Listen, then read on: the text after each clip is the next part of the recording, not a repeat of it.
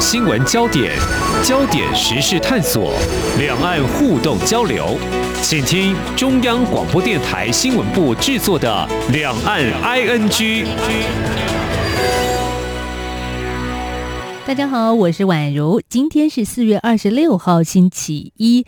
记得吗？上个星期四月二十二号世界地球日，我们看到了非常多有关于环境议题的新闻活动，还有一些重要的会议。突然之间，你会觉得大家变得好环保？但是明天过后呢？世界地球日过后呢？你还记得这些环保的议题在说些什么吗？特别，我们今天要来关注的是美国在二十二号还有二十三号召开了气候领袖视讯峰会，就呼吁全。球排碳大国加速减碳的启程。那这个会议邀请了全球有六十个国家的领袖来参与。当然，大家最关注的也就是同框的那个画面，中国国家主席习近平还有拜登在同一个画面当中。但必须说，除了这些大头之外，其实没有人是局外人哎。那美国还有中国这两大国，大家都很关心啊，是不是是能够在这个议题上携手合作呢？彼此的竞合关系是什么？但这是从政治层面来分析。那至于从环境议题来看呢？这个峰会落幕有哪些新意？那我更想知道的是，环境专家们他们在关心些什么？所以在今天的二十六号的节目，我们在这个峰会结束的这一刻，此刻好好的来检视一下。请到的是中央大学通识教育中心环保署咨询委员李和清教授，李老师好。哎，宛如好，各位听众大家。好好，老师，我刚刚埋了一个伏笔，就是要给您的功课了。请问，到底这些环境专家，特别是您又涉及到一些外交的领域专长啊，你们看这个峰会到底在看什么？我们一般人是看热闹啦。诶，我事实上还真的线上参与了这个整个的峰会，我大概连续听了两个钟头。因为这个峰会，因为它是全球性的，呃，跨越十二个时区，嗯，所以相当的困难。但是我后来发现呢，有几个有趣的趋势。那第一个呢，就是他所呃，现在目前这个领袖所提出来的，就是呃，控温，希望控温在一点五度 C。这个跟以前我们一直提放提倡的两度 C 是不大一样的，是更严格，更严格，而且是呃，用更高的标准啊来要求呃自己。那另外的话呢，就是呃，有非常多的国家哈、嗯，就原来所提出的自主这个减量贡献，还有加码的趋势啊。那不管是美国啊、日本啊，这些都有加码的趋势啊。那虽然在里头讲的啊，哦，还有一件事，就是这一次的领袖峰会呢，不管是谁，每个人讲的都非常的简短。都是三至五分钟，我对这个非常的喜欢。这有什么原因吗？我我想可能是集中，可能一开始就特别提醒，绝对不要冗长。那我是觉得，因为可能是因为视讯吧，嗯、所以呃，可能这样子大家记忆力很集中。嗯、另外还有我在看呢，就是有没有什么非常关键的国家或者是亮点？好，那还看到几个。那这一回也有很多大公司哦。或者是社会的这些中间人士啊，譬如我就看的那个 Bill Gates 盖茨，还有 Bloomberg 这个慈善家加前纽约纽约的市市长啊，那他们都有参与这个会。那你就会听到几个，这回听到的几个，我认为最关键的字，一个是一点五度 C，嗯，一个是近零排放，一个是要成立各式各样的。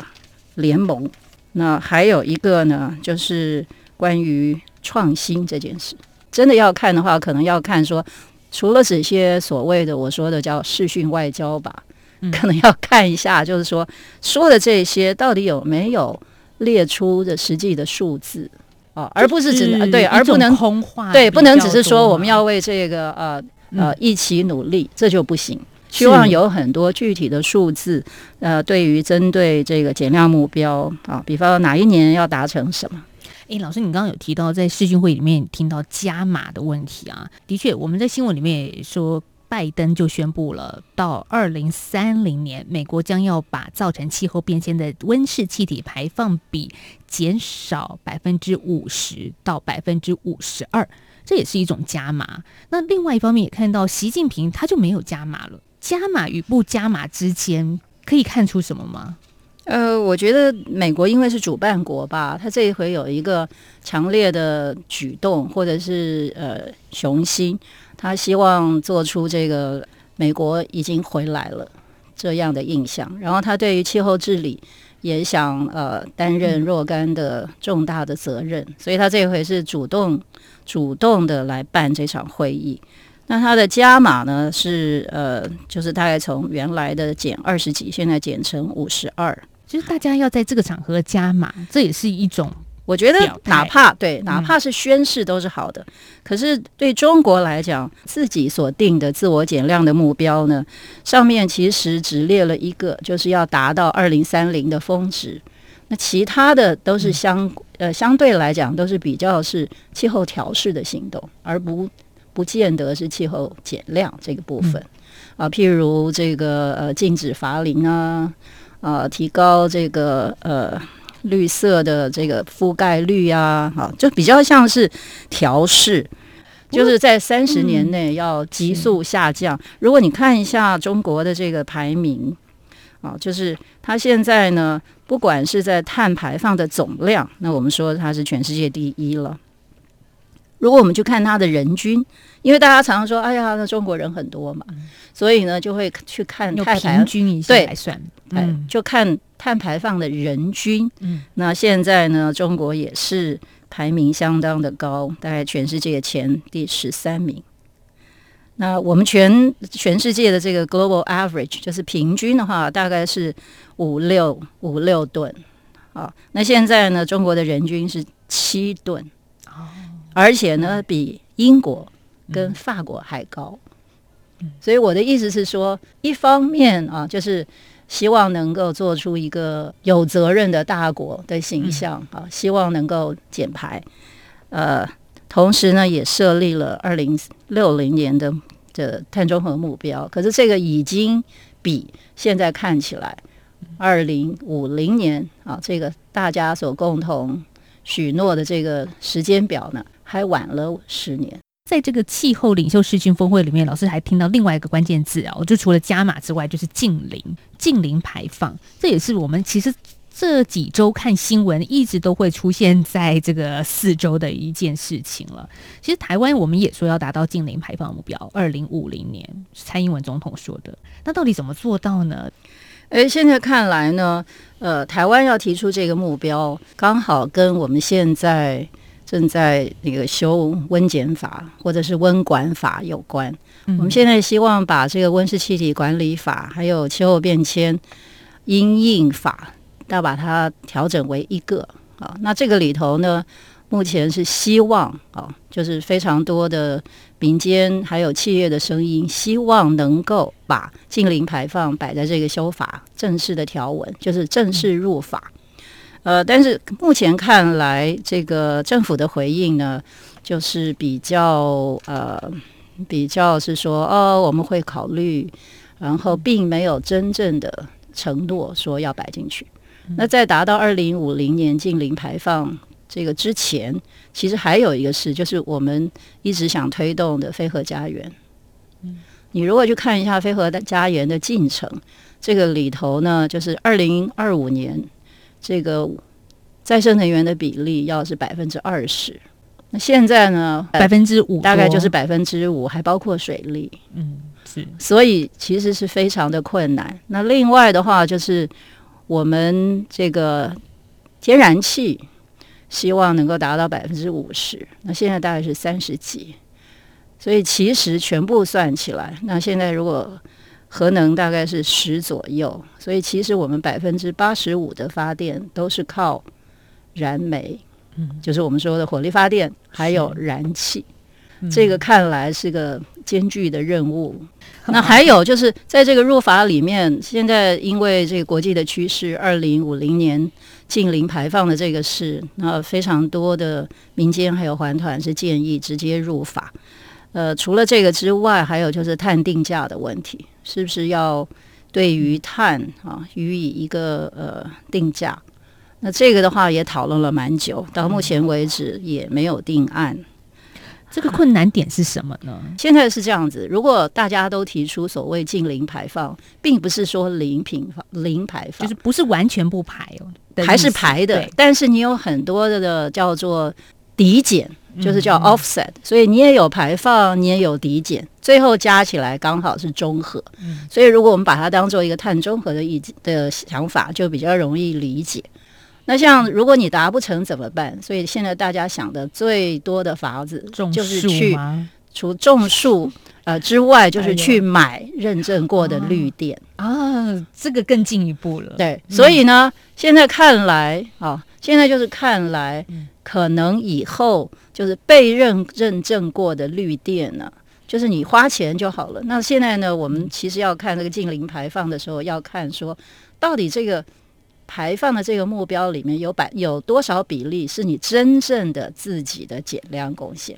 那其他如果不足的部分，你再去靠碳市场交易，然后买到这个近零排放。嗯，好，那像台积电，它现在也不是就是把说所有风力发电能够达成的绿电，它都希望可以什么纳入台积电自己啊，就是这就就是。抵充的部分，那个部分，他希望能够来用。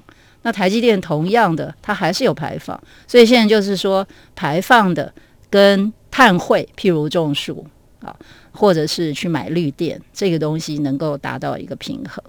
所以达到一个平衡，其实对于产业、对企业来说也是很重要的一件事情，因为他们的视野。不是只有在台湾，比如说台积电，其实是全球的，他要把东西行销出去，别人也要看你是不是一个制程方面高污染产业，这都会被欧洲国家放大镜检视的。对，所以在今年七月的时候，欧盟即将要就碳边境调整机制立法，也就是说，预计二零三零年会依照生产的过程，就是排碳的高低来进行进口品的关税。哎，老师，你会觉得这样？真的很有意思，就是我们一直以前以为的工厂的制成，它是一个实体上的成本的支出，可能买设备啦，然后人力资源的成本。可是现在看不到的东西，那这个我们就是说所有产品的外部成本。嗯嗯，好，那不管是它的排放，这个是就是一个最明显的例子。那我们原来的时候呢，都没有把这个外部成本加在产品里头。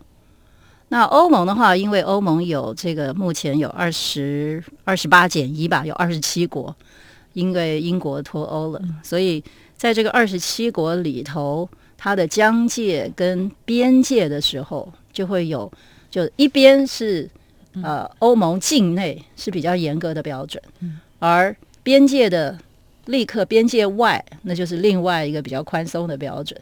这也是为什么欧盟觉得说，如果他要这个推动啊，推动这个欧盟境内比较高的标准的时候，他现在做了一个是碳交易，嗯，那另外呢，就是希望刚才主持人说的，就是对于产品要征关税了，征关税。那这些呢，大概都是欧盟目前想出来，而且已经在呃，譬如碳交易市场的欧盟就把它当做是一个创新的政策工具，已经推动了。是，所以我们在今天其实来谈这个话题，也是紧扣着在四月二十二号世界地球日过后啊，其实世界各国都在关注的这一件事情，也跟大家未来的生存空间有很大的关联。那我们先休息一下，下个阶段再来请李和清老师来谈，还有一些其他有意思的面向，等一下再来聊。一起听台湾之音。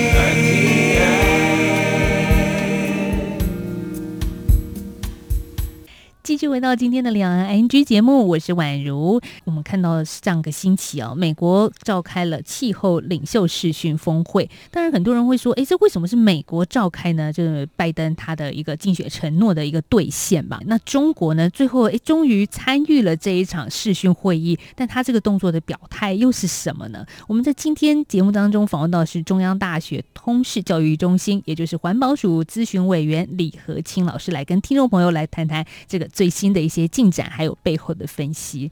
所以，老师，美国跟中国他们真的是诚心诚意的站出来，要一起来面对气候变迁的问题吗？当然，之前我们讨论也很多了，就两国的竞合关系啊，在政治上面角力，在外交、在经济上面的一个竞争。那气候呢？这件事情，他们两个真的手牵手了吗？诶，这个要看呃，在啊，从奥巴马时代那个时候呢，奥巴马跟呃习大大这两位呢，都是推动巴黎协定重要的推手，再加上法国主办国的成功，所以那个时候在气候合作、在气候外交上啊，中国跟美国确实是两个啊。这个我我我想的话，就是叫做双领袖的感觉。嗯、然后事实上，呃，那个呃，中国跟美国也是全世界第一、第二大的排放者。好，那呃，到了川普时代，大概这两国呢就有了起了很大的变化。那一直到这个拜登上来，那还延续着这个紧张的气氛。嗯，但是你也可以看出，这次领袖会议呢，其实。呃，习先生是第一个上台，虽然呢，两个人照了一个同框的照片啊，这个也是象征性大于实质。我要说的是，那这样子的同框也代表着两个人就好好骂极了。呃，也还不是，我觉得要看之后推动的实际的状况，特别是这个呃，两边中美的企业的合作，我觉得这个可以先。那在这个之前，不是企业非常的紧张吗？不管是为了什么，呃，制裁权啊，什么机密啊，什么骇客啊，已经打得不可开交。所以，这个中美企业的合作是指环境方面的合作，对，譬如节能，哦、譬如呃，净煤的技术啊、呃，排放的时候的这个，这叫 capture，就是捕捉的技术啊、呃，还有就是说。各式各样的这个，现在还有一个叫做新的，是叫做这个 Global Stocktake，要做全球的盘点，就是我们大家努力的减呢，可是我们要去盘点呢，嗯、这个盘点的时候是不是有一定的标准？哦，像这些，我觉得都是可以在方法上或者理论上更求精进。那呃，譬如企业的创新，还有融资。最近也成立了一个气候的融资的联盟啊，针对于只要是这个呃化石燃料这个部分，化石燃料的任何的大计划就直接停止补助。呃，这跟以前呢，其实像世界银行这些呃工业的发展银行都有潜力。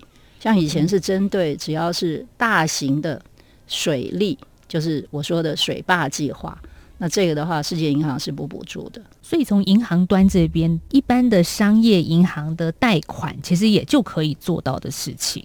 这一阵子，其实也看到台湾这些所谓高科技产业的厂商，他们也共组了减碳联盟哦。其实这也是要正式迎接应战这些问题啊。所以过去我们一直在谈那个老话题，说环保跟经济的抗衡啊，其实。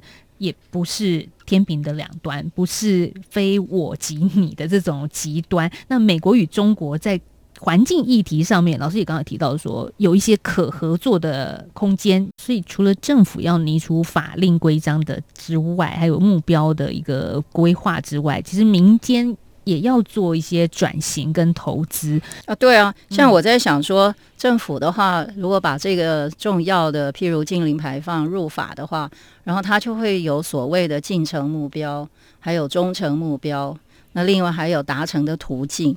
那这个里头，你看，像是诶，举丹麦为例好了，嗯，那丹麦的话呢，也是这个承诺近零排放的国家，然后事实上呢。他呃，这个里头最近还要成立，我记得丹麦总理这次在这个呃高峰会议的时候，呃一出来他就说，你如果啊从北海看过去有一个遥测一直往下看的话，你就会历史看到啊这个外海上有一个正在新建的叫做能源岛。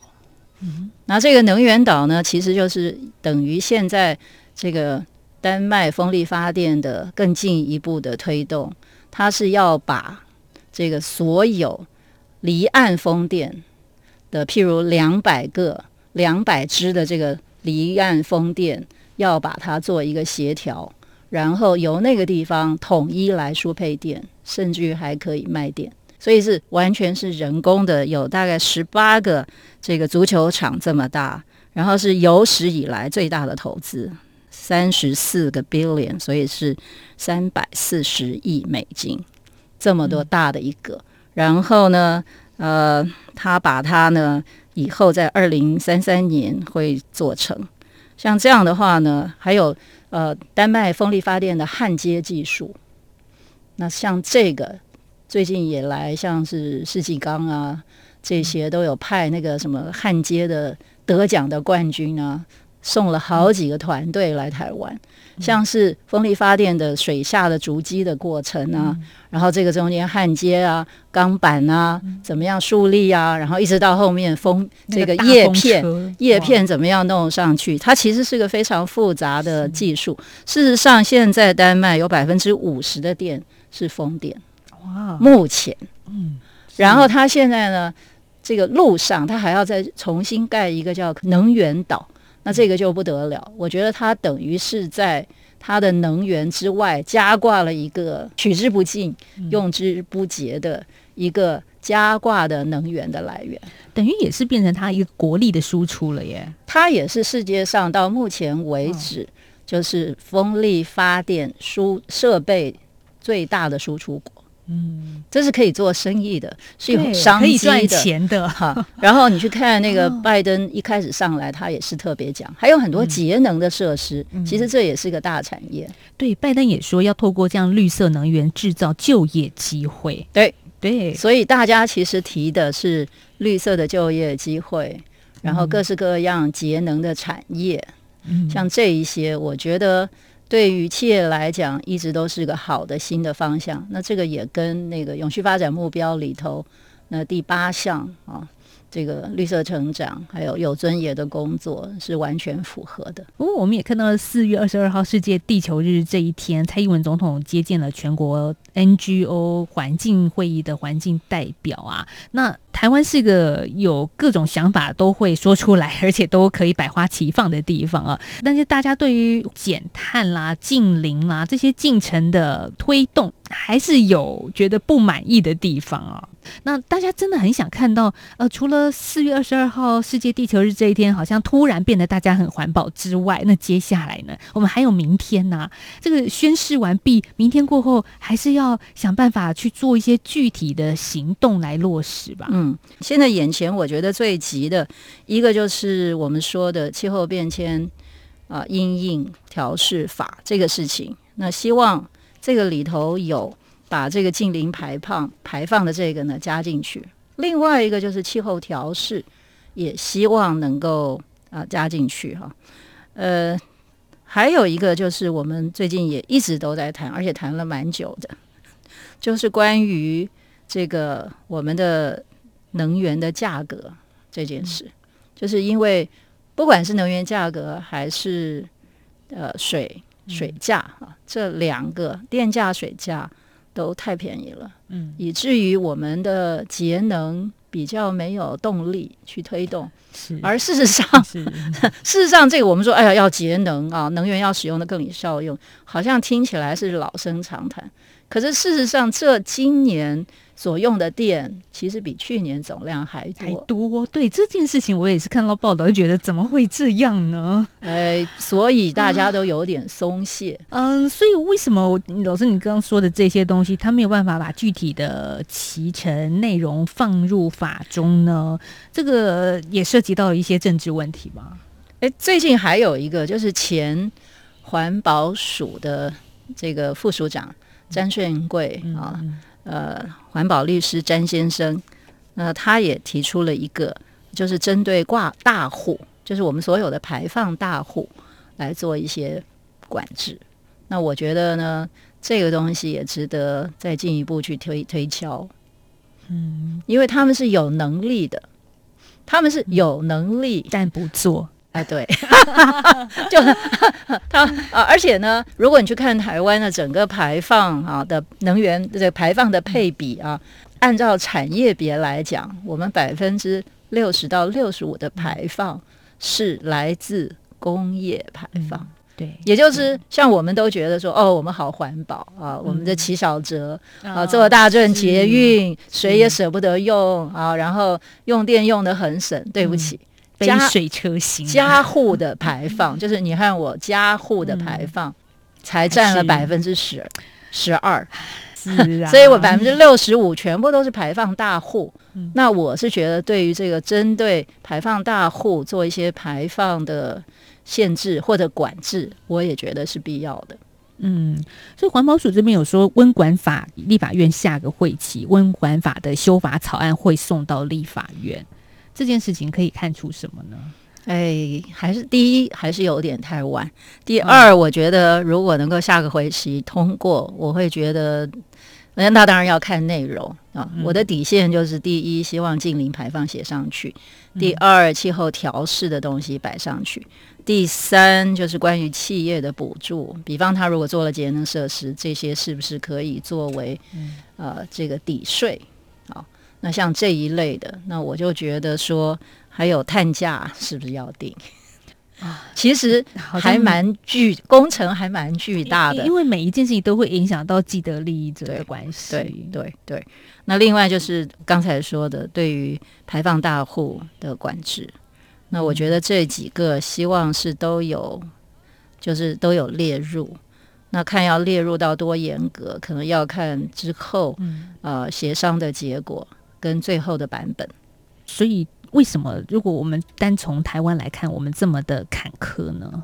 台湾对于能源就是一个非常困难的抉择，因为我们百分之九十九的能源，嗯，全部是进口。嗯、那我觉得我们根本没有条件可以是啊亚洲电费最便宜，全世界大概最便宜的五名的这么便宜的电费，这这个是就是一个不合理的事情。嗯因为我们频繁的选举，反而政治人物没有没有人敢去提说，哎，要涨电价这个事情，是是是，对不对？那我就在想说，哎，那现在这个也许是个好的契机吧。好，那当然我在想说，这些排放大户是不是率先他们让他们先定这个排放的标准？而不是针对我们的小民 啊，是啊，因为我们这现在看起来就是排放大户用又更多，然后就越打折，包括园区牵一发动全身了。政府也在思考说要怎么动才不会真正影响到大家的生活。因为再生能源吧，我觉得要加紧做，现在做的还是太慢了。然后企业的屋顶啊，我觉得这些大概特别是针对日照。日照这个比较长的南部，嗯，比方新的大厦啊、呃、大楼，我都觉得是非常有潜力的。所以产制绿电，对，然后也可以让主要是自给自足，嗯啊。那另外如果多的话，如果有这个并联，也可以回卖给台电，嗯，嗯啊。那这个的话，企业也可以啊，你和我也可以，嗯啊。那那个会有不同的人来评估。然后最后呢，装设，啊，所以这个整个看起来，太阳能还可以再继续的推，要快要快。然后另外就是风力这一块啊，特别是这个离海的，就是离岸的风电也是要。加快，加快，加快！二十应该算是现在的目标。我猜，我希望吧。再生能源发电到台湾百分之二十，那是二零二五年飞核家园的目标。二零二五快到了耶！是这个，我觉得是达不到，比较可能。我现在在想是二零三零，二零三零如果达到，就会很高兴了。真的要快！我们看看二零三零，我们还要不要再继续来讨论这样的节目？好了，我们今天节目访问到的是中央大学通识教育中心环保署咨询委员李和清老师，希望二零三零再请老师来。呃，也许在之前可以再见面几次啊，可以的。但是我们希望二零三零见面的时候是开心的啊，我也很希望不一样的情况。嗯，好，谢谢听众朋友的收听了，我们明天再聊，拜拜。